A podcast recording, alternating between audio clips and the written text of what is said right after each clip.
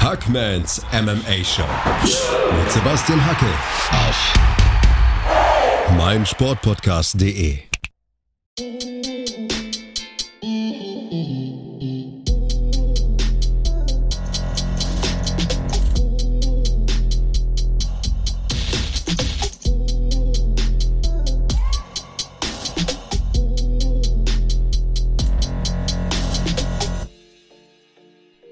Hallo da draußen und herzlich willkommen zu Ausgabe 89 von Hackmans MMA Show auf meinsportpodcast.de und heute ist Karl Neithardt wieder mit dabei. Servus Karl.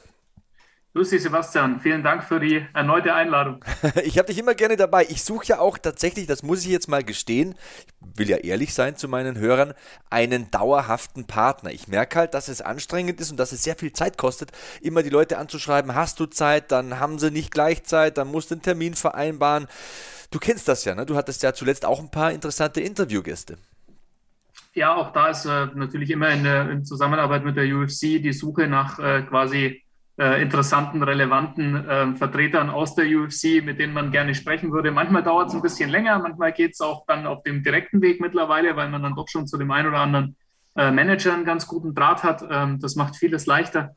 Ähm, aber auch die UFC ist in der Hinsicht ein verlässlicher Partner. Nur der Zeitkorridor, den du dann mit dem einzelnen Athleten hast, der fällt dann eben gern mal nur zehnminütig aus und jetzt sind wir ehrlich, da, da musst du eben dann für, auch für unsere Plattform, du musst dann gucken, dass du in, der, in diesen zehn Minuten möglichst ja, die, die plakativen Geschichten abfragst, damit du einfach auch die Aktualität abbildest. Aber du hast natürlich keine Zeit, um wirklich irgendwie substanziell in die Tiefe zu gehen, was, was manchmal schade ist. Und das geht dann besser, wenn man das Management schon kontaktieren kann und ähm, da einfach von vornherein sagen kann, so 20, 30 Minuten wären, wären toll. Ähm, und es geht dann auch meistens und dann hast du natürlich wirklich, äh, dann kannst du viele Dinge in epischerer Breite ähm, besprechen und dann macht es auch, glaube ich, dem Athleten mehr Spaß, weil die Fragen, die die Athleten in zehn Minuten in der Fight Week zu beantworten haben, sind wir mal ehrlich, die wiederholen sich halt einfach. Ja, du hattest zehn Minuten mit Michael Chandler. Du hast uns das, beziehungsweise mir das Interview auch zur Verfügung gestellt. Ich habe es gestern veröffentlicht. Ähm, danke nochmal übrigens, ne? Sehr gerne, sehr gerne. Also klar, wir sind da äh, natürlich, ähm, platzieren wir Inhalte auf unserer Plattform ähm, und verbauen auch natürlich viele Interviewaussagen dann in längeren äh, Beiträgen, in sogenannten Plattform-Features. Ähm, aber es ist natürlich immer schön, einfach so ein Interview auch mal in seiner, in seiner ganzen Länge wirken zu lassen, ähm, weil da einfach, glaube ich, auch mehr ähm, die Persönlichkeit des Kämpfers äh, rauskommt und man doch ein bisschen einen ganzheitlicheren Eindruck bekommt. Von dem her sehr gerne und äh, danke fürs Verwerten. Ist, ja. gut, ist sehr gut aufgehoben. Iron Michael Chandler. 35 ist er jetzt im besten Alter, um da nach der Krone im Leichtgewicht zu greifen am kommenden Wochenende. Das wird eine Hammercard. UFC 262 in der Nacht von Samstag auf Sonntag live ab 4 Uhr auf der Zone. Am Kommentatorenpult sitzen für euch Andreas Kraniotakis und Marc Bergmann. Ihr könnt auch den Originalton auswählen und die Card ist Hammercard. Wenn ich da mal mit den Augen ein bisschen drüber flitze, Shane Burgos gegen Edson Barbosa. Für mich Fight of the Night Potenzial. Tony Ferguson kehrt zurück gegen einen bockstarken Benil Dariush und eben im Main Event Charles Oliveira gegen Michael Chandler um die vakante Krone im Leichtgewicht. Habib Nurmagomedov hat den Titel niedergelegt. Wir suchen einen neuen Champion. Karl, und jetzt komm, hau raus. Auf wen tippst du? Ich tippe auf äh, Michael Chandler. Ich glaube, Chandler ähm, kann das machen. Ich glaube, Chandler ähm, hat einfach äh, am Ende, auch wenn sich äh, Charles Oliveira in Sachen Striking äh, deutlich verbessert hat und da auch immer stärker wird, aber im Grunde ähm, gehe ich davon aus, dass Michael Chandler, das äh, auf Englisch würde man sagen, äh, besser well-rounded ist, ähm, was jetzt sein MMA angeht. Und ich denke, dass er da ähm, ja doch den, den, den Edge hat im Vergleich zu Oliveira.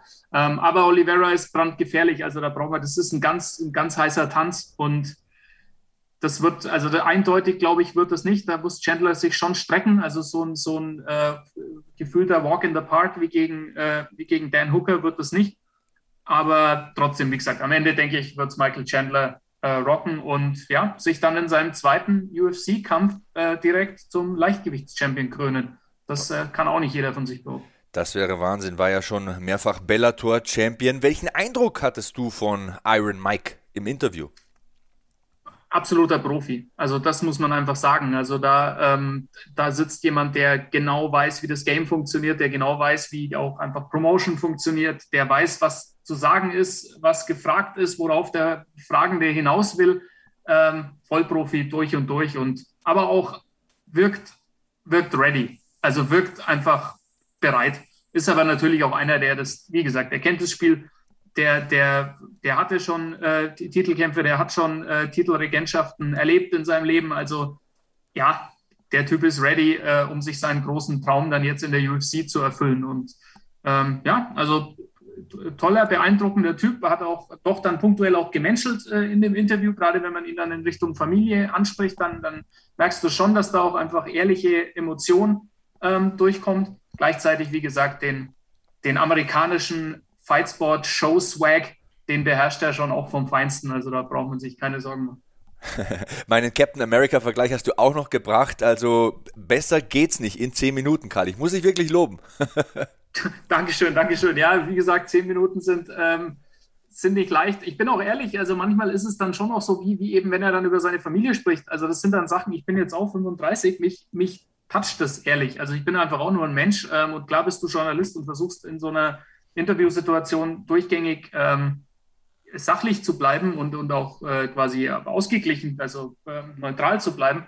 Aber wenn dir dann jemand erzählt, der eben in deinem Alter ist, äh, wenn der dir erzählt, was es für ihn bedeutet, würde, seinem Sohn ähm, den, diesen, diesen Championship-Gürtel mit heimzubringen und wenn du merkst, dass dem schon so ein bisschen das Augenlid zuckt, während er das erzählt, ähm, da kann ich auch nicht anders. Also da fühle ich dann einfach in dem Moment mit und ähm, das ist manchmal, wie gesagt, der ein oder andere mag das dann vielleicht als ein bisschen cringy wahrnehmen in dem Moment, aber das ist einfach ehrliche Emotion und da bin ich auch ehrlich. Ähm, da bin ich dann auch der Falsche, wenn es darum geht, das zu verstecken in dem Moment, sondern da gebe ich jemandem dann auch ehrlich äh, das Feedback und sage, hey, mag jetzt nicht neutral sein, aber da fühle ich dich gerade so. Ich glaube auch, nur so kannst du mit deinem Gegenüber irgendwie eine vernünftige Gesprächsgrundlage entwickeln. Ähm, absolut, ja. absolut. Man muss jeden da abholen, wo er steht und das bedeutet ihm auch viel. Und ich glaube, wenn dich die Geschichte kalt lässt, für die, die es vielleicht nicht wissen, Michael Chandler und seine Frau haben einen Sohn adoptiert und sie ziehen diesen Sohn wirklich vorbildlichst groß. Also da wird mir wirklich, da, da, da geht mir das Herz auf. Also da, da kriege ich Gänsehaut, wenn ich dran denke. So toll. Und Michael Chandler hat eben mehr Ebenen. Ne? Er ist ja nicht nur ehemaliger dreifacher Bellator-Champion und man könnte jetzt sagen, ja, MMA-Bilanz 21 zu 5, der ähm, isst sechsmal am Tag und trainiert zweimal am Tag. Der hat eben noch diese tolle menschliche, vorbildliche Seite und ich finde, die ist sehr gut rausgekommen und ich finde das überhaupt nicht cringy. Ich finde, das geht zu oft unter. Die Medienwelt ist da oft zu sachlich und äh, vergisst oft den Menschen hinter dem Sportler und ich finde, das ist ein absoluter vorbildlicher Mensch, Karl. Wie, wie geht's dir da? Ich glaube, dir geht's ähnlich. Ja, also ich, ich, ich, das ist immer gefährlich. Ich kann ihn natürlich nicht ganzheitlich als Mensch bewerten, weil dafür fehlt mir letztlich dann auch der Einblick. Also ich, wir kriegen ja alle diese, diese Kämpfer nicht, nicht ja, 24-7 mit.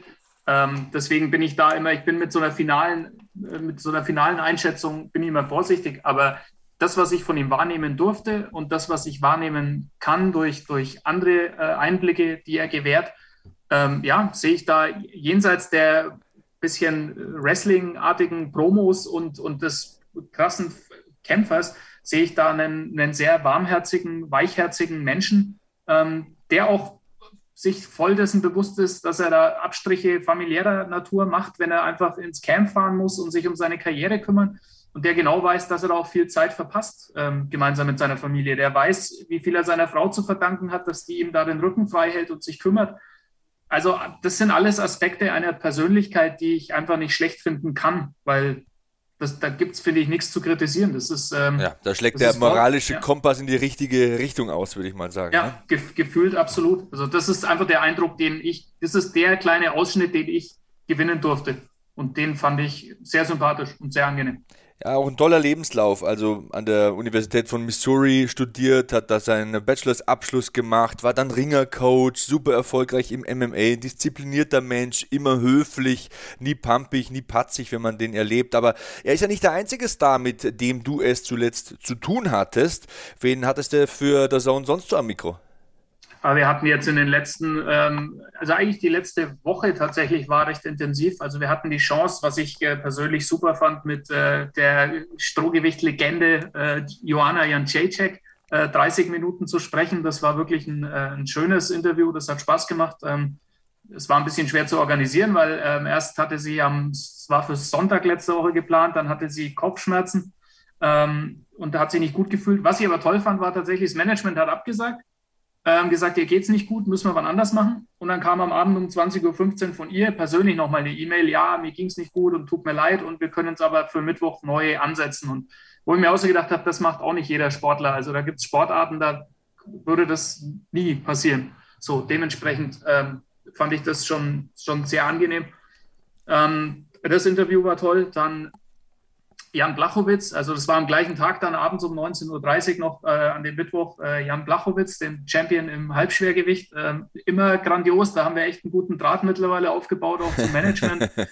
dem habe ich am Sonntag nach dem Jiri Prochaska-Kampf, habe ich dem Management von Blachowitz geschrieben und gesagt, hey, wie schaut's aus? Hat der Champ Zeit die Woche irgendwann? Und dann, ja, ja, klar, können wir ausmachen. Äh, das war super und ja, wie gesagt, immer, immer cool mit, mit Jan zu sprechen, weil einfach, wie gesagt, einfach ein guter Typ. Ähm, und dann hatte ich noch Alexander Rakic, das ist natürlich auch mit Blick aufs Halbschwergewicht aus europäischer Sicht äh, auch hochspannend gerade.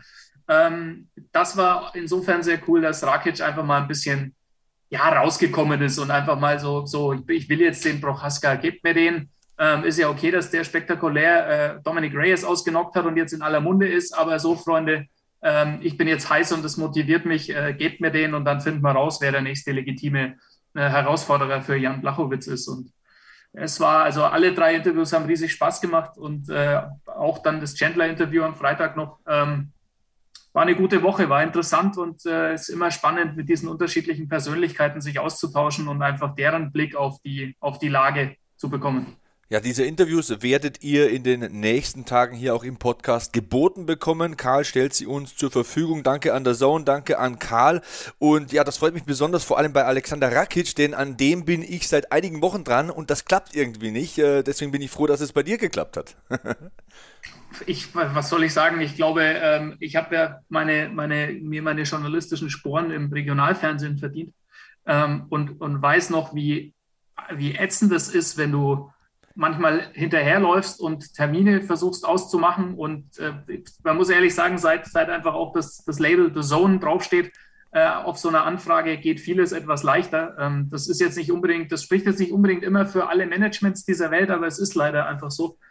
Ähm, aber ja, deswegen bin ich da ehrlich gesagt mittlerweile auch sehr froh, auf der Seite ähm, des journalistischen Spektrums gelandet zu sein, weil das äh, ja die ein oder andere Anfrage doch deutlich leichter macht als äh, früher, wo du Leuten erstmal erklären musstest, äh, wer ist eigentlich dieser Sender, für den du arbeitest, warum ist das wichtig.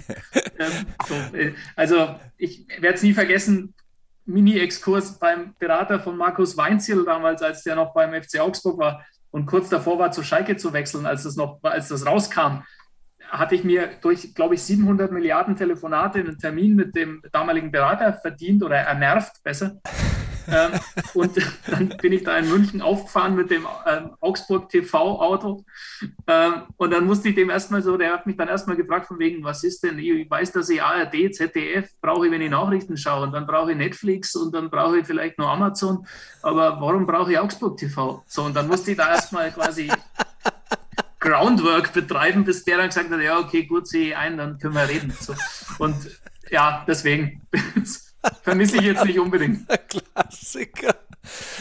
Für wen arbeiten Sie und wie spricht man das aus? Ja, ähm, kann ich bestätigen. Also, wenn ich für WWE arbeite oder für The Zone, für euch oder für Garmin, dann läuft das in der Regel sehr, sehr einfach. Aber dieser Podcast hier, der ist ja so gefühlt Projekt 5, 6 so in meiner Reihenfolge und äh, nach elf Jahren TV kann ich das wirklich absolut bestätigen, was du sagst. Also hier für den Podcast oder auch für kleinere Reportagen, für kleine Sender oder kleine Berichte, da Leute aufzutreiben, Termine auszumachen, das kostet so viel Zeit, Geduld und dann platzt wieder ein Termin und äh, dann organisierst du wieder um. Das ist teilweise viel, viel, viel anstrengender als das Gespräch dann selbst. Das läuft dann, das sind ja interessante Leute, die sucht man sich ja auch bewusst aus. Ne? Und ja, das äh, kann ich absolut bestätigen. Aber was hat er denn so erzählt, der Alexander Rakic? Ähm, will er wirklich äh, nicht Richtung Titel, sondern Richtung Antenne greifen? absolut, absolut. Also er sieht, er hat schon, also er sieht ein und das hat er auch schön gesagt in dem Interview, dass äh, bei der UFC natürlich einfach äh, oben steht Entertainment und dann kommt lange nichts und dann kommt mal sportliche Relevanz so oder das, was du sportlich geleistet hast. Und es ist jetzt, äh, also er hält da eh äh, selten zurück mit Kritik äh, an der Promotion. Von dem her auch da schätzt man aber als Journalist natürlich auch eine gewisse Offenheit. Ähm, aber ja, also er, er ist jetzt heiß auf diesen Eliminator, würde ich es jetzt mal nennen. Ähm, der macht ja auch aus sportlicher Hinsicht absolut Sinn. Also den hat sogar Blachowitz ins Spiel gebracht im Interview. Also Rakic gegen Prochaska ähm, macht, glaube ich, aus sehr vielen Perspektiven Sinn. Und äh, er hat ein bisschen Verständnis abgeräumt von Jan Blachowitz. Den musste ich zwar ein bisschen pieken, weil der meinte so in seiner, in seiner stoischen Art von wegen, yeah, you know, it's their problem, it's not my problem. So, I'm the champion. so, also, wo, wo, er recht hat, also da ist er auch, aber er meinte dann auch von wegen, yeah, I can understand that Rakic, maybe he's a little bit pissed. So, ja. Also, ist mir aber wurscht. ja, genau, ist mir scheißegal, aber immerhin, immerhin, aber ja.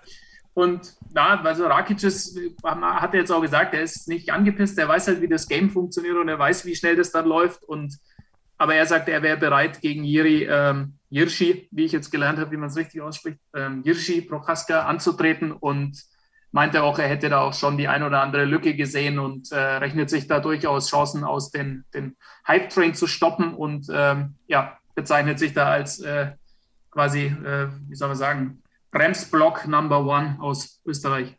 Also mehr als ein Stolperstein, fast schon eine Straßensperre. Ja, der Prohaska, das ist ja ein ganz, ganz eigenartiger und interessanter Typ, weil der ist groß, athletisch, super schnell. Striking ist richtig gut, offensiv, defensiv. Uh, holla die Waldfeder habe ich ein paar Löcher gesehen, aber der Typ ist unfassbar unterhaltsam. Der hat ein Granitkinn, der erinnert mich fast ein bisschen an Chuck Liddell, wie der nach vorne geht und ja, ähm, ich glaube, sechs, sieben Significant Strikes pro Minute abfeuert. Das ist super unterhaltsam. Ich glaube halt nicht, dass das die längste Karriere der UFC-Geschichte wird. So wie der kämpft, das ist nicht unbedingt schonend für die Gesundheit ich finde, er passt eigentlich ziemlich perfekt in den Zeitgeist. Also der ist, ist wie so ein, wie gesagt, der mit seiner, mit seinem Bushido-Code und mit seinem äh, Samurai-Gimmick oder beziehungsweise vielleicht ist es auch gar, gar kein Gimmick und äh, er lebt, also der lebt ja wohl auch äh, in der Hütte allein im Wald tatsächlich und sucht auch diese, bewusst diese Einsamkeit. Also ja, also auf jeden Fall ein hochspannender Charakter. Ähm, aber ja, die Halbwertszeit von den Characters ist halt so die Frage. Ich meine, ich erinnere mich noch, als alle gesagt haben, Johnny Walker ist the next big thing. Ja. Ja, und wo ist der heute? Also, ja, das ist, äh, schauen wir mal. Aber wird auf jeden Fall interessant. Aber deswegen wird, wird Prochaska jetzt auch nicht noch die fünf Extraschleifen machen, sondern der wird gucken, dass er ähm, den Hype monetarisieren kann, so schnell wie möglich, was absolut Sinn macht in dem Business. Und ja, würde mich, würde mich interessieren. Also Wunschtermin von, von Rakic, wenn das eben zustande käme, dieses, dieser Eliminator, wäre ja das Co-Main-Event von 266 im September mit dem Main-Event Blachowitz, Teixeira und dem Co-Main-Event dann Rakic, Prokaska. Dann hätten wir so eine Dynamik wie bei 257 mit äh, Chandler Hooker. Und dann kann äh, Alexander Rakic oder Jiří Prochaska, können sie beweisen, wie gut ihre Wrestling-Promo-Skills sind im Co-Main-Event. ja, ein Charakter, der schon lange dabei ist und eine relativ lange Halbwertszeit auch hat, ist tatsächlich Joanna Jędrzejczyk, der Boogie Woman, wie sie immer so ähm, schön sympathisch sagt. 30 Minuten hast du mit der guten Joanna verbracht, Karl. Was ist denn dabei rausgekommen? Ähm, ich glaube, man kann sagen, es ist rausgekommen ein ähm, mehr als angenehmes Schlaglicht auf eine ähm, doch sehr auch zerbrechliche Joanna Janczejczyk, die ähm, schon über, über viele ähm, Hürden auch gesprochen hat, über die Trennung von ihrem Manager, über die Trennung von ihrem äh, Verlobten, ähm, über die, ähm, den Struggle mit sich selbst, ähm, Negatives im eigenen Leben zu erkennen, zu, die Notwendigkeit festzustellen, da was zu verändern und dann über dieses eigene Bild, was man von sich selber hat, drüber zu hüpfen und zu sagen, okay, komm, wir müssen wir müssen da was machen. Und das war wirklich, ähm, das hat mich beeindruckt, weil ja, die, das, was du sportlich von ihr wahrnimmst, auch gerade in so Fight Weeks, ist ja oft dann eher so dieser Bully-Charakter und dieses, dieses, äh, alles ist auf diesen, auf diesen Belt ausgerichtet und auf dieses Image Joanna Champion und da, da ist ja wenig Raum für, für Menschlichkeit, sondern da ist einfach, äh, das sagt sie in dem Interview auch, also da, da kapriziert sie einfach alles auf diese eine Person, die ihr gefühlt alles wegnehmen will, was sie jemals hatte. So. Und davon mal wegzukommen und so ein bisschen einen, einen, einen Blick hinter den Vorhang zu bekommen, wie dieser Mensch tickt, ähm, das war sehr schön und äh, das war auch sehr interessant und ich finde, das war ein, ähm, ein, ein, schöner Ausschnitt ihrer Persönlichkeit, ähm, wo sie dann auch selber gesagt hat, von wegen, ja, ich saß dann auch zu Hause und, und hatte einfach, äh, hatte dann, war einfach traurig, weil das einfach in meinem Leben gewisse Dinge nicht so funktioniert haben und es tat mir weh, ich musste erstmal über diesen Schmerz drüber kommen und dann habe ich mir aber irgendwie gedacht, so, come on, girl, enough is enough und das sagt sie auch so schön, also das ist einfach, das war schön. Also das, da sind wir wieder bei der menschlichen Komponente.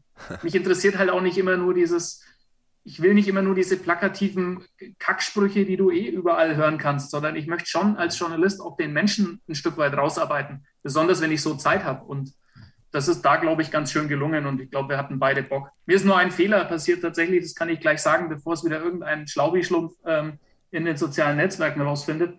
Ähm, ich habe sie nach Macy Barber gefragt was natürlich vollkommener Schwachsinn war. Ähm, ich wollte eigentlich nach Mackenzie Dern fragen und habe mich aber einfach verbabbelt und habe es dann beim Nachgucken, beim quasi das, äh, die Aufnahme anschauen, da saß ich davor und dann frage ich allen Ernstes, ob sie Interesse hätte, als nächstes gegen Macy Barber zu kämpfen. Und ich denke mir nur so, oh mein Gott, du Trottel. Ja, mein. So, und ich wollte, ja, nein, das muss man nur, da kann man ja auch mal ehrlich mit Fehlern umgehen. Aber einfach, live ist live, weißt du, äh, wenn ich vier ja, Stunden ja. von 2 Uhr nachts bis 6 Uhr in der Früh irgendeinen Pay-Per-View live kommentiere, ich bin mir sicher, dass ich mich jedes Mal irgendwo in einem Halbsatz verspreche. Aber das ist ja auch das Schöne, das macht es ja echt und, und das es ja auch irgendwo greifbar. Ist ja okay.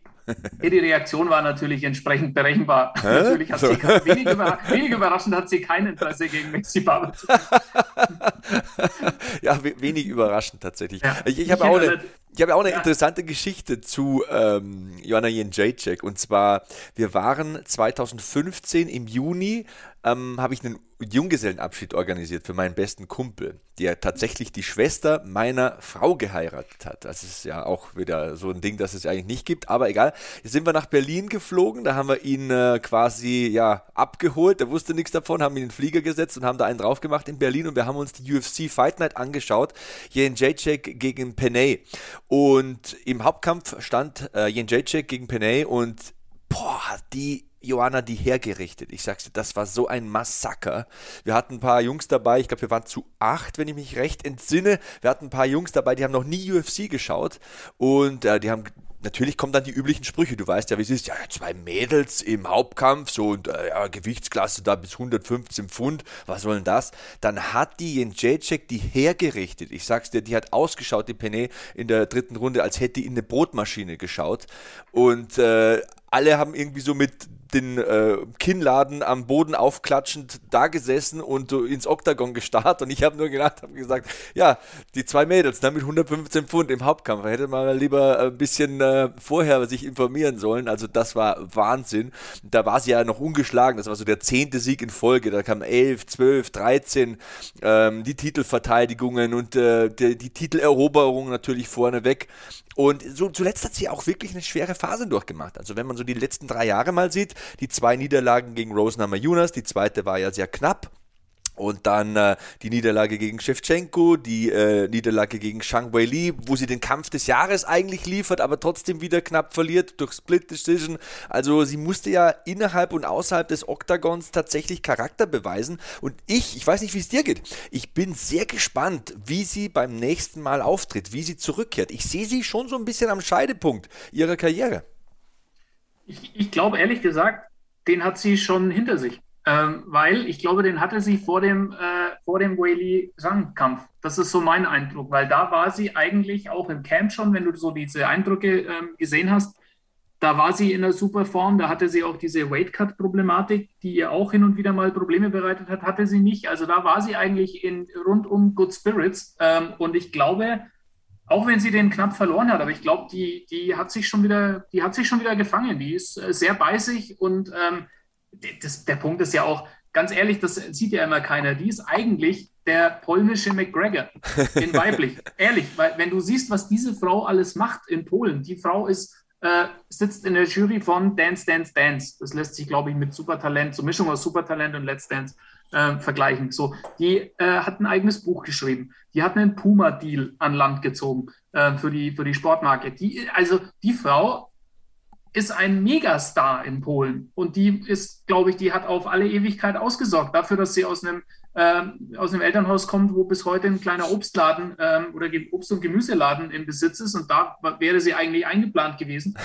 so, also unfassbar. Die Frau hat studiert, hat ihre Abschlussarbeit geschrieben. Die ist super intelligent, die ist super smart, die ist, ähm, wie gesagt, ein Megastar zu Hause. Also um die muss man sich überhaupt keine Sorgen machen, glaube ich. Und die ist jetzt nach diesen diese persönlichen Struggles, die, glaube ich, rund um die zwei Rose-Kämpfe und den Shevchenko-Kampf schon sehr viel dominiert haben, ich glaube, das hat sie hinter sich gelassen und ich bin da sehr, sehr zuversichtlich. Wir werden dank meines Versprechers nie herausfinden, ob sie Mackenzie Dern, nach der ich eigentlich fragen wollte, ob sie die als äh, relevante Gegnerin einstufen würde. Das hatte ihr DC ja mal in einem Podcast nahegelegt, äh, dass das spannend wäre. Aber was ich rausgehört habe, ist zwei Sachen. A, Shevchenko Rematch auf keinen Fall. Sie hat kein Interesse hochzugehen, das hat sie gesagt. Und ähm, das zweite eigentlich ja, wenig überraschend, Sang oder Rose. Hm. Das interessiert sie. Und ansonsten nichts. Und äh, großes Geld, große Audience, äh, großes, großer Fight. So, that's it. Und, kein, kein ja, Wunder. Also, ja, aber hat, muss man ehrlich sagen, hat sie sich äh, auch einfach verdient. Also ist einfach niemand, der es, die muss es fürs Geld nicht mehr machen, sondern die macht es nur für, die macht es für Legacy. So, und da sind einfach, da ist das Feld recht schmal. Aber die will nicht mehr der, die will weder der Gatekeeper, der Prüfstein, die will gar nichts für irgendwen sein, sondern die will nur Titelkämpfe oder eben Number One Contender Eliminator. Mehr kriegst du, glaube ich, von Joanna auch nicht mehr. Ja, da ist, glaube ich, Mackenzie Dern noch ein bisschen zu weit weg. Also Mackenzie Dern ist für mich tatsächlich das absolute Dark Horse der Division. Bestes Ground Game, ähm, beste Submission Skills. Im Stand wächst sie, das muss man tatsächlich sagen. Da entwickelt sie sich rasend, aber da wäre sie gegen eine Joanna Jędrzejczyk wahrscheinlich noch krasse Außenseiterin. Würde wahrscheinlich versuchen, dann Jędrzejczyk auf den Boden zu bekommen. Aber so wie du das ja erzählst, hat Jędrzejczyk an so einem ja, Matchup glaube, Jacek ist momentan auf Platz 3, gefühlt wenigstens, gegen so eine Nummer 10, 9, 11 in der Region, wenig Interesse. Aber du hast von Legacy gesprochen, Karl, das ist eine super Überleitung, denn am Wochenende, da lief ja nicht nur MMA, sondern auch Boxen auf der Zone. Äh, Canelo Alvarez besiegt Billy Joe Saunders, der sich den Orbitalbogen vierfach bricht. Ähm, ich glaube, das ist die gleiche Verletzung wie Cal Brook damals gegen Gennady Golovkin.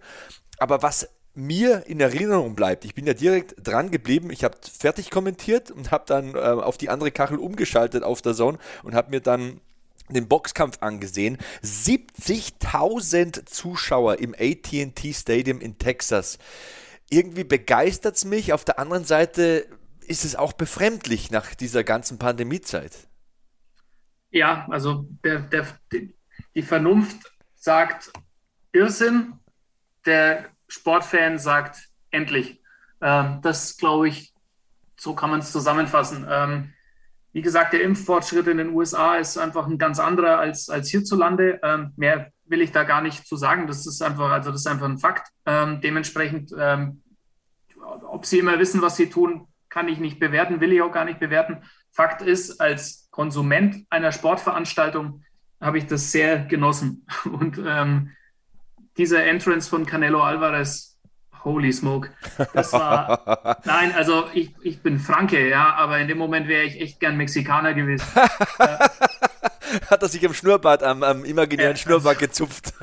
Das sind zwei Dinge, die sind diametral voneinander entfernt, ähm, Franke und Mexikaner. Aber, ähm, Karl Neidert, der fränkische Mexikaner. Um Gottes Willen, ja. Viva la Raza. Nein, nicht ganz. Ähm, Nein, aber das, äh, das war einfach, also das, Entschuldigung, das war einfach geil. Also der Entrance, ähm, da musste ja selbst Canelo schmunzeln, das war schon schön zu sehen. Also der ist ja wirklich sonst ein Ausbund an Disziplin, an Selbstbeherrschung. Also, aber der konnte es auch nicht ganz verbergen und hat ja dann auch nach dem Kampf äh, Viva Mexico Cabrones. Also da war auch ein bisschen endlich mal Emotion drin in dem Kerl. Das macht ja äh, jetzt ist Canelo ja hierzulande wirklich noch ein bisschen schwer zu ver verkaufen und zu vermarkten, obwohl das einfach der beste Boxer unserer Zeit ist, period.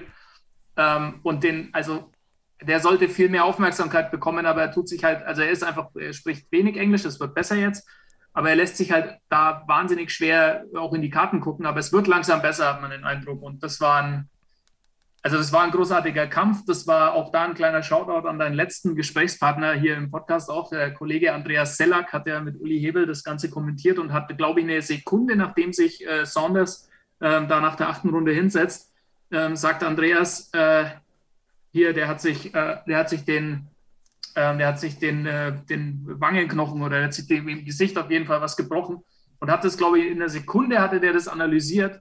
Ähm, also auch da nochmal von hier aus einen Hut gezogen. Ähm, so, dafür, dafür hat man Experten, ja? genau für die Momente, dass es einer sofort einschätzen kann und sieht. Großes Kompliment und ja, bitter für Billy Joe Saunders, aber das ist eine Verletzung, weil jetzt auch alle schreiben, Quitter, Quitter. Klar, der vorher die Fresse groß aufgehabt und von wegen, du musst mir schon die Beine ja, absägen. Klappern gehört zum Handwerk, das ist normal. Ja, ne? aber, aber, trotzdem, also die ganzen, die ganzen Couchhelden, die möchte ich sehen, ähm, die mit einem gebrochenen äh, ja, Orbitalknochen die da nochmal aufstehen und reinlaufen. Also. also kannst du innerhalb von wenigen Minuten kannst du blind werden, ne? wenn du den Sehnerv abdrückt oder was, äh, das ist nicht lustig. Also Orbitalbogenbruch, da breche ich mir lieber dreimal den Arm. Also ähm, ja, aber gut, die Couchhelden holen wir hier nicht ab. Wir sprechen hier fürs fachkundige Kampfsportpublikum und ja, gleich werde ich auch noch ein bisschen die zurückliegende Fight Night analysieren. Da habe ich noch ein paar Fragen an dich. Vorher muss ich aber noch mal meine AT&T Stadium Geschichte erzählen. Ich habe ja auch einmal im AT TNT Stadium live kommentieren dürfen am Ring. Und zwar für die WWE damals äh, WrestleMania 32. Und ich muss sagen, das ist das geilste Stadion, das es auf dieser Welt gibt. Das war Wahnsinn. Also damals gab es einen unangekündigten Auftritt von The Rock, keiner wusste das.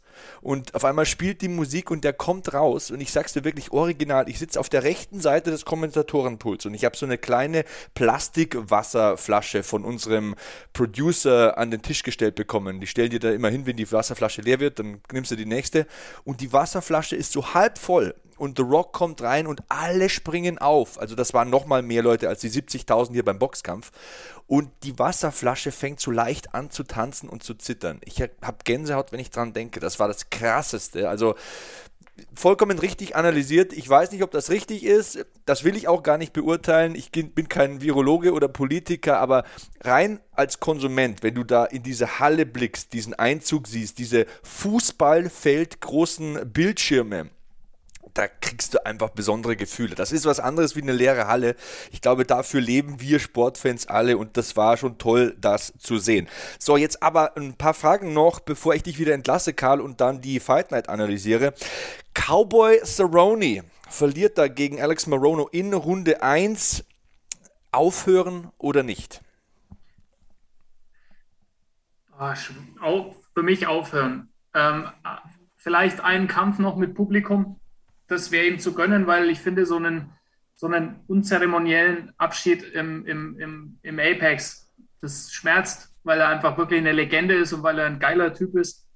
Aber sportlich ist das, glaube ich, einfach auserzählt, ist mein Gefühl, weil was, was willst du denn noch? Also, wenn, wenn, wenn du jemand, der so auf Short Notice diesen Kampf nimmt, wie willst du, also wenn du, wenn du nicht mal da in der Lage bist, auch irgendwie dieses Veteran-Game irgendwie zu, zu, ja. zu implementieren und dann, also ich glaube, es ist einfach, und der Mann hat ja oft genug zugegeben, dass er irgendwie backstage fast das Kotzen kriegt vor lauter Aufregung, wenn er da raus muss. Also so sehr es liebt, so sehr hasst er es irgendwie auch. Und ich habe einfach das Gefühl, dass er kriegt es einfach nicht mehr ins Oktagon reingerettet, irgendwie, diese Furchtlosigkeit. Und ja, ich, also da leider, leider bin ich der Meinung, das sollte es gewesen sein, weil wir reden oft genug auch von, von Gesundheit äh, der Kämpfer und ja. Der Mann ist Vater, ähm, der hat eine Verantwortung für den kleinen Danger und seine Family und also der sollte dann einfach, dann sollte es lieber sein lassen. Auch zu geil der Name, ja. Danger Cerrone. Also wenn du in die erste Klasse kommst, bist der Typ, auf den alle Mädels schauen, äh, Danger Cerrone, mit dem Namen hast du schon mal gewonnen. Ja, und mein, wenn, man, wenn man das Outfit vom Papa sich so im Durchschnitt anschaut, dann wird es auch, wird's in, den Style, in den Stylepunkten auch nicht weniger von ihm. Ist auch nicht unbedingt konservativ. Nee, also du gehst jetzt nicht unter, glaube ich, optisch. Dann ist die nächste Frage. Michelle Waterson verliert in diesem Main Event. Ähm, Projekt Mom Champ endgültig gescheitert. Was glaubst du?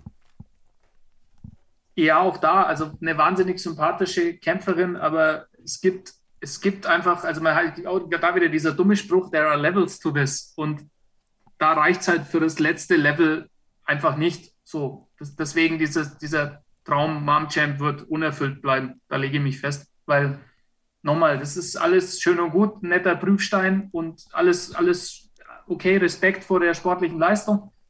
Aber ich glaube, ich glaube, dass es da einfach für die Spitze nicht reicht und ähm, deswegen ja, wird es wohl eher nichts. Ja. Mein Gefühl. Ich werde gleich auch noch ein paar Worte dazu sagen. Nach einer kurzen Pause geht es nämlich weiter hier im Podcast. Ich danke dir schon mal äh, für die Anwesenheit hier. Karl, macht immer Spaß mit dir, muss ich tatsächlich sagen. Du wärst halt so ein Partner, so ein dauerhafter. Nach dem suche ich ja, ne? Ich, äh, I'm all in. Also, äh, Sign me up. Gut, aber wie findet ihr da draußen das? Hashtag HackmanMMA. Schreibt mir gleich mal. Karl als dauerhafter Partner. Also ich wäre sofort dabei. Ich wäre dankbar. Dann muss ich nicht jede Woche einen neuen Gast organisieren.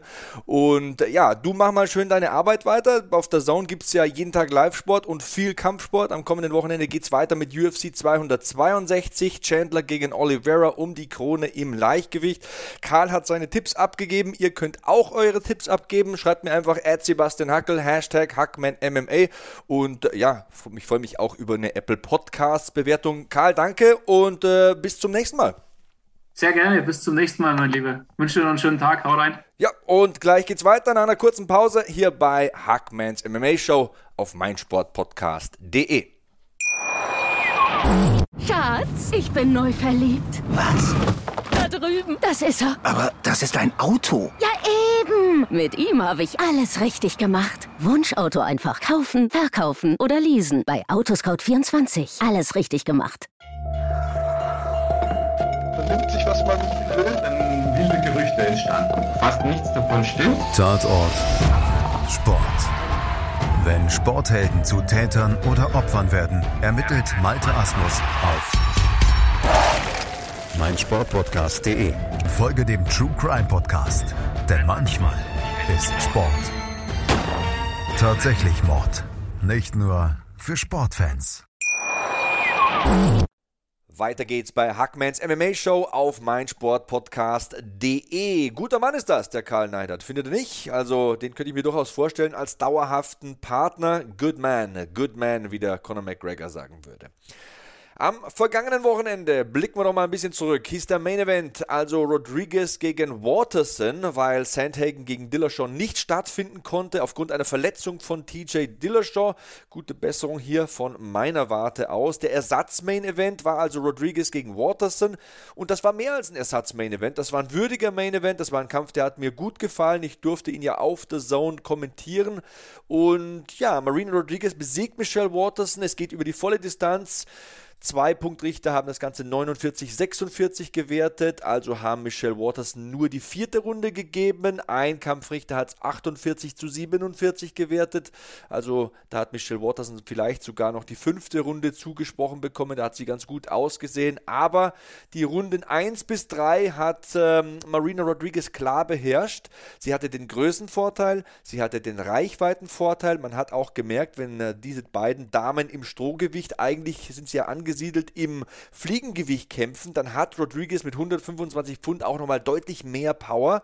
Am Boden macht sie mir aber trotzdem immer noch große Sorgen. Also Runde 4 war da stark von Waterson, die sich diesen Takedown mit dem Outside Trip holt und dann solides äh, Ground Game zeigt, viele Schläge anbringt. Auch Runde 5 war sehr kompetitiv, muss man tatsächlich sagen. Michelle Waterson hat da auch gut ausgesehen, hat natürlich Kapital aus der Tatsache geschlagen, dass sie die Energie ein bisschen gesappt hat von Rodriguez in Runde 4 4 und dann in Runde 5 nochmal stark aufspielen konnte. Dennoch die Runden 1 bis 3, wie gesagt, klar bei Rodriguez, besseres Striking, bessere Fürhandarbeit, sehr gutes Muay Thai, gutes Clinch-Game, sehr gute Takedown-Defense auch in diesem Kampf. Aber wenn es am Boden sich dann zuträgt, muss sie noch ein bisschen nachlegen.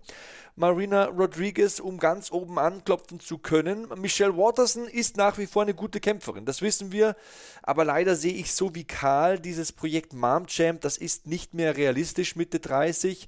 Michelle Waterson ist klasse, aber nicht Weltklasse. Trotzdem eine tolle Frau, starker Charakter. Sie wird noch vielen Gegnerinnen Probleme bereiten. Ich finde auch ihren Lebensentwurf sehr schön. Also ihr Mann äh, Joshua Gomez, der sich da sehr zurücknimmt, alles für sie organisiert und sehr viele Einschnitte auf sich nimmt in seinem Leben, um ja dem Erfolg von Michelle Waterson da behilflich zu sein. Ähm, auch die Mutterrolle von Waterson super. Es war ja Muttertag, ne? übrigens äh, äh, herzlichen Glückwunsch zum Muttertag an alle Mütter da draußen, die das hören sollten im Nachhinein. Ähm, trotzdem, Marina Rodriguez, sie war an Nummer 6 gerankt, wird jetzt ein bisschen nach vorne rutschen. Sie ist eine aggressive Muay Thai-Kämpferin, das hat man auch hier wieder gesehen, stark im Clinch, aber auch gefährlich, wenn sie aus der Distanz kämpft. Äh, sie hat einen tollen Jab, sie hat einen guten Teep-Kick. Im Stand besitzt sie kurz gesagt viele Waffen und deswegen gehört sie zu den besten Kämpferinnen in dieser Division.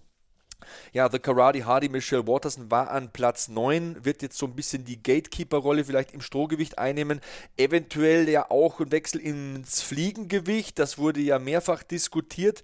Ich glaube nicht, dass das eine gute Idee wäre, ehrlich gesagt. Ich glaube, da ist sie zu sehr undersized, zu klein, zu wenig kräftig, wenn ich mir da die anderen ansehe. Aber ich schließe es nicht aus, dass sie auch da, ähm, ja, fähig ist, äh, sich Gegnerinnen vom Hals zu schaffen und den einen oder anderen Kampf gewinnen könnte. Gut genug ist sie. Sie ist eine komplette, eine vielseitige Kampfsportlerin, sehr schnell, äußerst beweglich, hat nicht nur diese guten Karate-Kicks, hat mittlerweile auch das Ground-Game, die Aufgabegriffe, diese Head-and-Arm-Throws, die man so oft von ihr sieht und diese Trips. Sie ist eines der bekanntesten Gesichter der UFC und wird diese Berühmtheit, diese Popularität natürlich auch noch ein paar Jahre ausnutzen für sich. Und wenn es nur bei Instagram ist, da hat sie auch ein gewaltiges Following. Und ich finde, sie sendet da auch eine gute Botschaft. Also das sind gute Werte, die sie da verbreitet, wie sie da als Mutter auftritt und als Ehefrau. Und natürlich auch als vorbildliche Kampfsportlerin ohne irgendwelche vier Buchstaben, Worte und Trash-Talk. Gefällt mir gut. Also Michelle Watterson, The Karate Hardy, so oder so wird sie eine gute Zukunft haben. Aber ich glaube nicht, dass sie in Zukunft äh, Gold tragen wird in der UFC. Dann kommen wir vom äh, Main Event zum Co-Main Event. Alex the Great White Morono besiegt Donald Cowboy Cerrone. Ja, ich habe es ja vorher schon ein bisschen angekratzt mit Karl. Donald Cerrone ohne Sieg in seinen letzten sechs Kämpfen verliert hier in der ersten Runde. Ist ja in dieser Phase seiner Karriere der notorische Slow Starter und Alex Morono springt mega Short Notice ein, hat nur ein paar Tage Zeit zur Vorbereitung und putzt den Cowboy trotzdem so eindeutig weg. TKO durch Punches in der ersten Runde nach 4 Minuten 40 Sekunden. Cowboy bezahlt den Preis gegen einen hyperaggressiven Morono. Und ich bin da ziemlich bei Karl. Also einen Goodbye-Auftritt bitte noch, vielleicht in Texas, da haben wir ja gesehen beim Boxen am vergangenen Wochenende, da gibt es wieder Publikum. Aber dann doch an die Gesundheit denken, Herr Cerrone. Also er ist jetzt fast 40 und machen wir uns nichts vor. Der wird nicht mehr Champion werden, weder im Leichtgewicht noch im Weltergewicht. Der wird in beiden Divisionen in den Top 10 wahrscheinlich nichts mehr zu suchen haben. Wieso also? Meiste Kämpfe in der UFC, meiste Siege in der UFC, so viele Rekorde gebrochen und ähm, Alex Morono putzt ihn hier weg, den guten Cowboy ja, bitte schön langsam mal Richtung Ruhestand denken, wenngleich er das auch selbst entscheiden muss, wann es soweit ist. Er hat so viel gegeben für den Sport, so viel gegeben für die UFC. Ich sag's immer wieder, 23 Siege für die UFC. Niemand hat öfter gewonnen. 16 Siege vorzeitig erzielt, auch das ist UFC-Rekord. 18 Bonuszahlungen. Stellt euch das mal vor, das ist fast eine Million Dollar. Nur durch Bonuszahlungen, nur weil er so spektakulär kämpft, der gute Cowboy. Aber er kann dieses Potenzial irgendwie nicht mehr von Beginn an ins Oktagon bringen. Er braucht zu lang, um in die Kämpfe zu finden und dann, ja, finisht dann mal so ein Alex Morono oder wir haben es auch bei, bei McGregor gesehen, der dieses schläfrige Anfangen in den Kämpfen einfach ausgenutzt hat und Cowboy da ganz schnell entsorgt hat. Ähm, 37. Kampf in der UFC, vielleicht noch die Nummer 38, aber dann aufpassen, Herr Cerrone. Ja, Main Event und Co-Main Event äh, waren das. Dann haben wir noch Neil Magny, der Routinier. Wenn wir von einer Legende sind, kommen wir noch zu anderen. Neil Magny gewinnt gegen Geoff Neal per Decision. Zweimal 29, 28, einmal sogar 30, 27 auf den Punktzetteln. So oder so verdient. Er gewinnt hier mindestens zwei Runden gegen ähm, Jeff Neal, der stark beginnt aber dann irgendwann angefangen hat, das Spiel zu spielen von Neil Magny. Und Neil Magny hat ein Hammer-Cardio, lässt nie nach, geht immer sein Tempo, sauberes Boxen, hohes Volumen, viele Jabs, hat da ein super Comeback hingelegt nach der Schlappe gegen Michael Chiesa, hat jetzt 18 Siege in der UFC, also steht jetzt in der ewigen Bestenliste im Weltergewicht bei den meisten Siegen nur noch hinter George St. Pierre. Also das ist schon aller Ehren wert. Neil Magny ist mehr als ein Gatekeeper. Der hat seinen festen Platz in der Top 10. Das ist immer noch ein klasse Kämpfer. Und er hat hier Jeff Neal ähm, besiegt,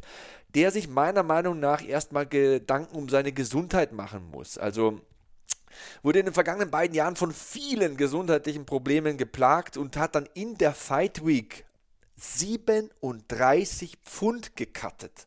Für mich ein absolutes Verbrechen. Also die Ecke der Trainer, die Betreuer, die sowas zulassen, ich weiß nicht, aber man hat auch eine Verpflichtung gegenüber seinem Kämpfer. Das kann man doch nicht zulassen, dass einer fast 40 Pfund abkocht in der Fight äh, ähm, Week. Und man hat auch gemerkt, ab Runde 2 war der Saft weg bei Jeff Neal. Der konnte das Tempo nicht mehr hochschrauben, der war nicht mehr so explosiv, der hat sich nicht mehr so viel zugetraut. Und er hat einfach dann das Spiel mitgespielt von Neil Magny. Hat sich auf diese Jab-Arbeit eingelassen, auf dieses Box-Game, anstatt sein Spiel zu spielen. Vielleicht hat einfach auch die Kondition gefehlt. Ich weiß es nicht. Ich kann nicht reinblicken in den Kämpfer. Der schwierige Cut könnte natürlich daran schuld gewesen sein, dass er hier nicht das Tempo hochschrauben konnte, dass er nicht Gas geben konnte. Aber jetzt geht es erstmal zurück ans Reißbrett. Jetzt ist er der Gatekeeper interessanterweise. Ähm, vorher sollte er aber seine Gesundheit in den Griff bekommen. Das ist meine Meinung. Also The Haitian Sensation Neil Magny war am Platz 9 gerankt vor diesem Kampf. Dürfte jetzt ein paar Schrittchen nach vorne machen ist ja mittlerweile sehr komplett. Er kann ringen, er ist ein super Boxer, er ist auch Braungurt im BJJ unter Miguel Torres mittlerweile. Und was hat der Mann für einen Weg hinter sich? Er stand bei Staffel 16 von The Ultimate Fighter damals im Team von Shane Carvin, Profi seit dem Jahr 2010 und hat, glaube ich, jetzt 10 seiner letzten 14 gewonnen. Ich meine, das mal aufgeschnappt zu haben. Und ja, die Reise geht weiter. Was soll man sagen? 18 Siege in der UFC, ähm, überholt da Anderson Silver und Max Holloway.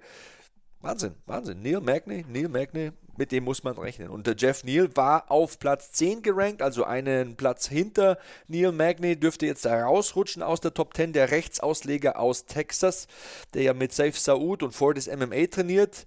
Ja, da muss man sich wahrscheinlich auch nochmal im Camp Gedanken machen um die gesundheitliche Situation. Hatte ja wirklich ernsthafte Probleme, wurde da mal mit äh, über 40 Grad Fieber ins Krankenhaus eingeliefert, ähm, hatte dann Herzrasen und die letzten zwei Kämpfe jetzt auch verloren, weil er gesagt hat, in der Vorbereitung konnte ich einfach nicht das machen, was ich mir vorgestellt hatte. Er hat da ein ellenlanges Instagram-Posting verfasst, könnt ihr selber mal nachlesen. Ist ein super Mann, kommt eigentlich aus dem Football, ähm, fing als Jugendlicher dann an zu boxen und äh, ist ein extremes Arbeitstier. Also wenn man Safe Saud so hört und wenn man äh, die Leute bei Fortis MMA so in den Interviews hört, der hat eine unglaubliche Arbeitseinstellung, der wird auch technisch immer besser, hat ein hohes Maß an Explosivität. Ich meine, schaut euch den Körper mal an. Aber die Gesundheit ist eben ein zentraler Punkt und äh, die muss er in den Griff bekommen. Wenn er es in den Griff bekommt und wenn er sich noch ein bisschen weiterentwickelt, dann kann er Großes leisten. Also bis zu dieser, diesem schwierigen Jahr äh, 2020 gab es ja wirklich viele äh, tolle Momente mit ihm. Also ich bitte euch, hat Mike Perry in Runde 1 gestoppt, hat Nico Price in Runde 2 gestoppt, hat Belal Muhammad durch Punkte besiegt und äh, Frank Camacho zum Beispiel ausgenockt. Also ich schreibe ihn nicht ab, aber erstmal um die Basics kümmern, körperlich fit werden, den Weightcut in den Griff bekommen und dann ist Jeff Neal für mich ein absolutes Phänomen. Auch in dieser qualitativ hochwertig besetzten Division ist er ein vielversprechendes Talent, hat für mich absolut die Werkzeuge, um da an die Spitze vorzudringen. Aber ähm, es ist mehr entscheidend als das, was nur zwischen den Oktagon-Wänden passiert. Man muss auch außerhalb da ein bisschen aufpassen. Ein Kampf hat mich schwer enttäuscht. Äh, das Heavyweight-Duell zwischen Marcos Rogerio, genannt Pejao de Lima, der als Favorit in die Schlacht ging gegen den Crochet Boss. Ähm, Pejao de Lima fast 120 Kilo schwer, hat ja als Halbschwergewichtler angefangen, ist äh, berühmt berüchtigt für seine Muay Thai-Fähigkeiten, war er ja auch brasilianischer Meister, südamerikanischer Meister, Pan American Champion, was weiß ich noch alles, hat ja auch 13 Siege in seiner Bilanz stehen. Aber er hat mich nicht überzeugt, denn ähm, kommen wir gleich mal zum Negativen. The Crochet Boss Maurice Green verbringt hier drei Runden am Boden und ist irgendwie so wie eine Schildkröte, die man auf dem Panzer dreht. 30, 26, 30, 26, 30, 27.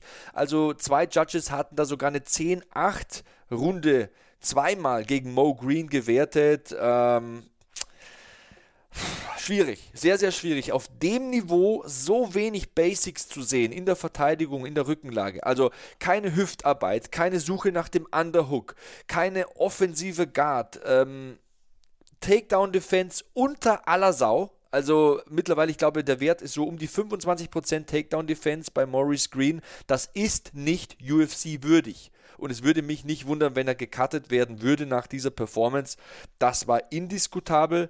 Ähm, also da hatte man das Gefühl, der Wind geht ein bisschen und schon liegt er auf dem Rücken und dann macht er nichts mehr auf dem Rücken. Dabei wäre der Mann im Stand mit solchen Werkzeugen gesegnet. Der ist über zwei Meter groß. Der hat fast 205 Zentimeter Reichweite. Wisst ihr, was das für ein Brett ist im Schwergewicht?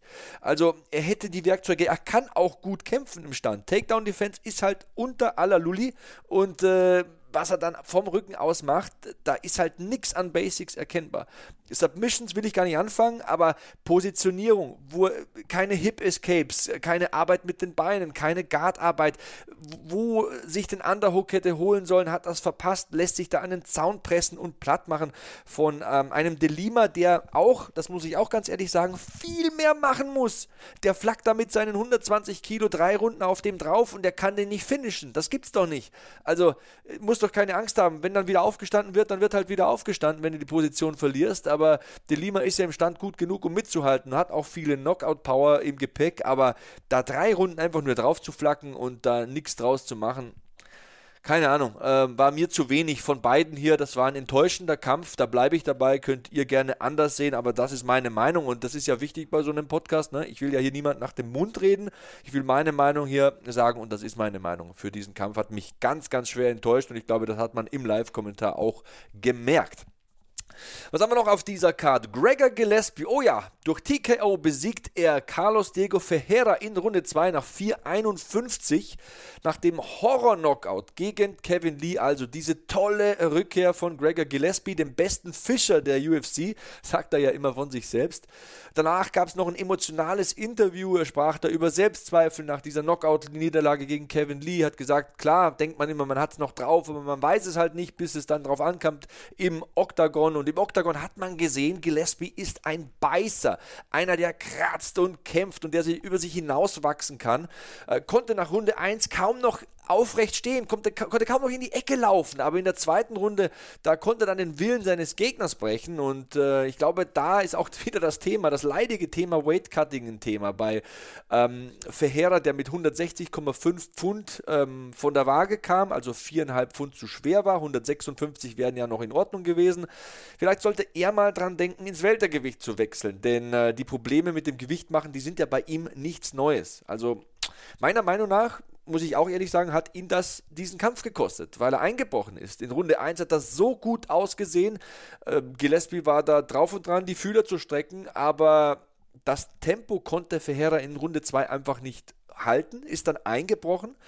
Gillespie hatte noch Körner, ist ja diese Konditionsmaschine. Ferreira hatte die Kondition nicht mehr und ich schiebe das ein bisschen auf diesen offensichtlich schwierigen Weightcut. Und ja, Weight Cutting, ich weiß nicht, was passieren muss. Der eine cuttet 37 Pfund, der andere ist zu schwer und dann wird es halt noch ein Catchweight-Kampf, muss dann 30% von der Börse abtreten. Ich weiß nicht, was passieren muss, damit das in den Griff äh, kommt. Ich weiß nicht, vielleicht sollte man dann sagen, okay, wer kein, sein Gewicht nicht schafft, der darf gar nicht antreten oder der bekommt gar keine Kohle, was weiß ich. Hydrationstests, ähm, dann würden solche Schwachsinnsaktionen wie 37 Pfund in einer Woche cutten oder in sechs Tagen cutten gar nicht zustande kommen. Ich kann es euch nicht sagen, ich habe auch nicht die Verantwortung. Ich kann es nur hier sagen, ähm, dass ich es falsch finde, dass ich es verkehrt finde, dass ich es moralisch nicht richtig finde, dass ich es vom körperlichen nicht richtig finde und dass etwas gemacht werden muss. Ähm, so viel dazu. Ähm, Gregor Gillespie, ja, 14. Profisieg, nur eine Niederlage in der Bilanz stehen gegen, wie gesagt, The Motown Phenom Kevin Lee. Marschiert weiter nach vorne, der New Yorker Junge Und der hat ja auch eine sehr bewegende Geschichte. Ich weiß nicht, ob ihr das wisst, aber während seiner College-Zeit, da hatte er ein schweres Drogenproblem, fing auch an zu trinken, rutschte in die Alkoholsucht ab, äh, ging jedoch in eine Entzugsklinik, wurde clean, trainierte dann wie ein Besessener und widmete sich voll und ganz dem Sport.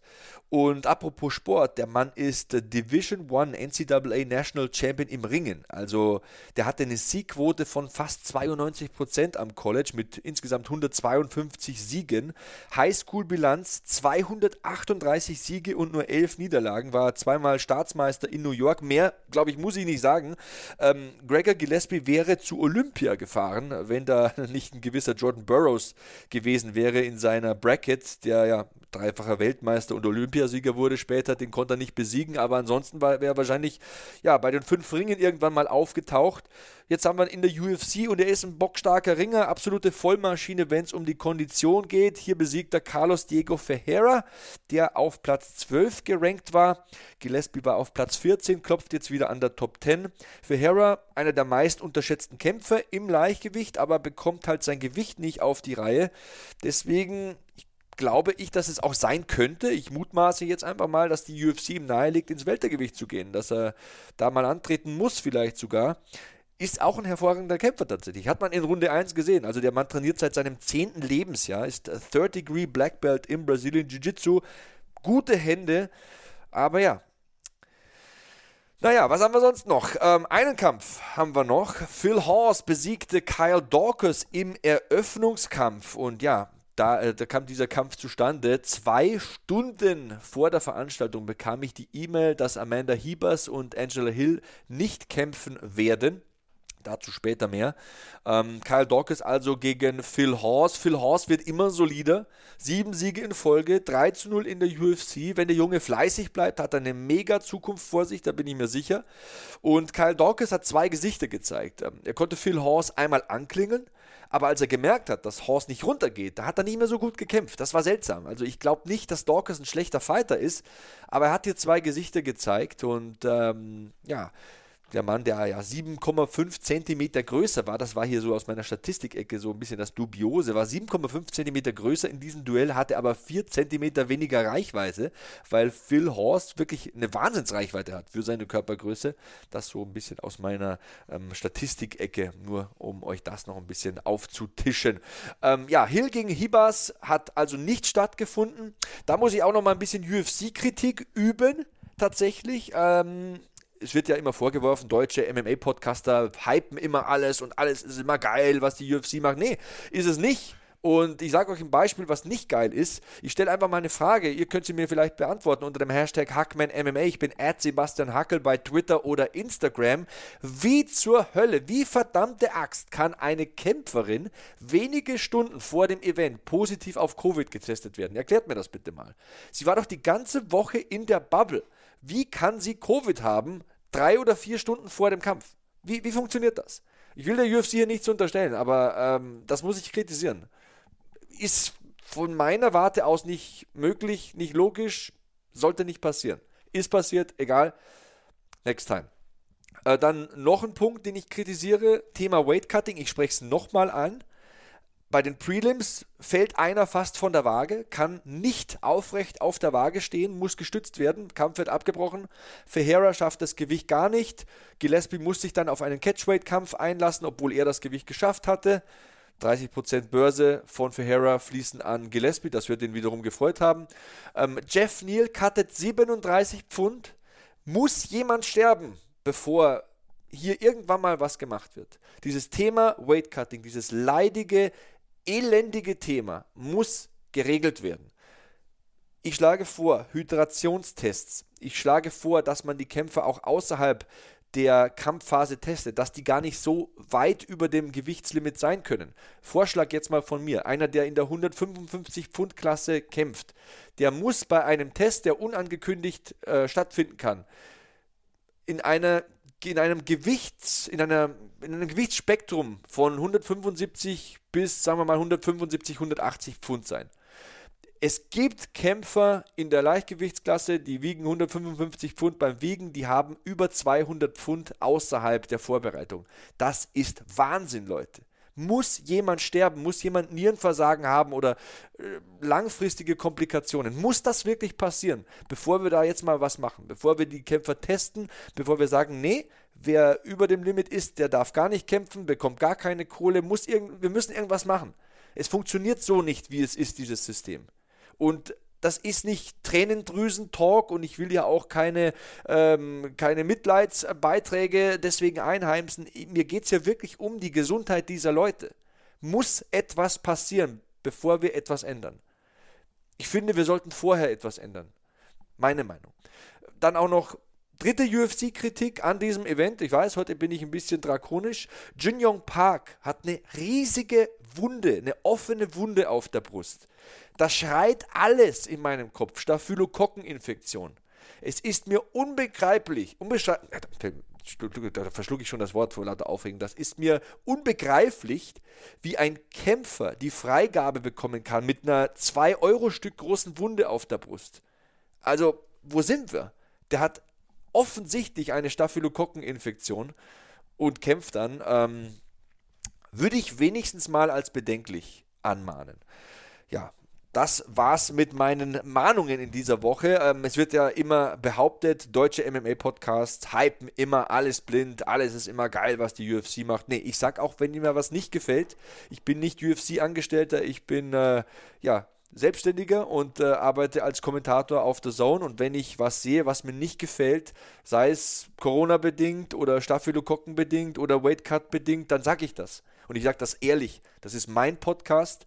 Hier sage ich meine Meinung und wem es nicht gefällt, der muss ihn ja auch nicht hören. Aber ich glaube, ich bin hier nicht weit weg von der Wahrheit. Und am Ende des Tages wollen wir zwar alle unterhalten werden, aber es geht auch um die Gesundheit der Leute, die da im Cage stehen. Und die kann man nicht wie Dreck behandeln, die kann man nicht behandeln, als wären sie Ware. Da muss man genau hinschauen. Und ich unterstelle hier niemandem was. Aber man muss diese Dinge erkennen und sie muss, müssen angesprochen werden und man muss das auch dürfen.